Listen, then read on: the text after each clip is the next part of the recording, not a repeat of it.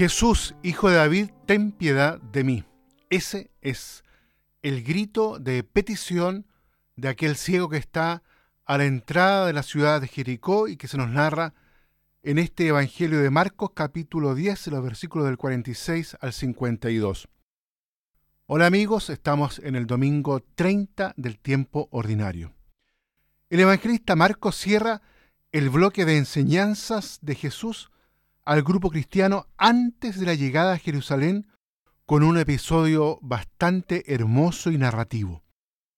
En él, todos los participantes son presentados en movimiento, a excepción del ciego, que aparece sentado al borde del camino y pidiendo.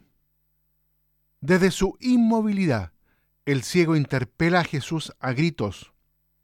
Jesús se detiene, siendo entonces el ciego quien se pone en movimiento ahora hacia Jesús. La escena se hace totalmente inmóvil para dar paso al diálogo, breve porque Jesús tiene que continuar el camino en el que el ahora ex ciego quiere también acompañarle. Nos encontramos aquí, queridos amigos, con una interpelación. El hijo de Timeo no puede seguir a Jesús porque no ve. En cuanto le ve, le sigue.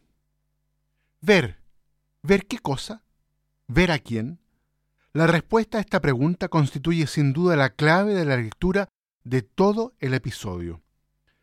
En el versículo 47, Marcos da elementos suficientes para responder a la pregunta.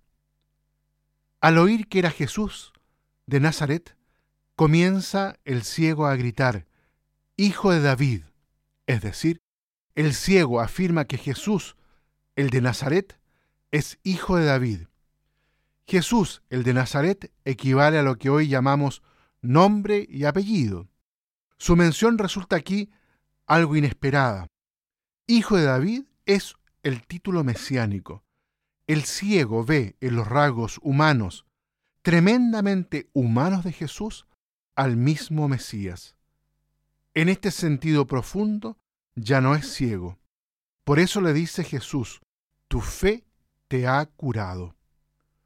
Un ciego es quien ve realmente en la perspectiva de la fe, mientras muchos videntes, sin embargo, en realidad no ven.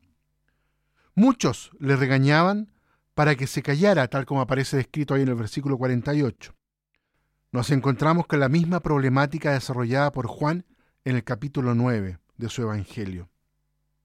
Visto en la perspectiva global del Evangelio de Marcos, este episodio es enormemente realista y por otra parte desgarrador. Muchos son los que acompañan a Jesús, pero sin embargo solo un ciego sentado al borde del camino pidiendo limosna es quien es capaz de ver a Jesús y seguirle. Un ciego, es decir, un hombre con capacidad de asombro, de admiración, de aceptación, de disponibilidad.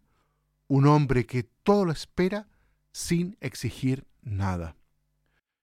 Queridos amigos, pidamos este don para cada uno de nosotros, para todo el pueblo de Dios.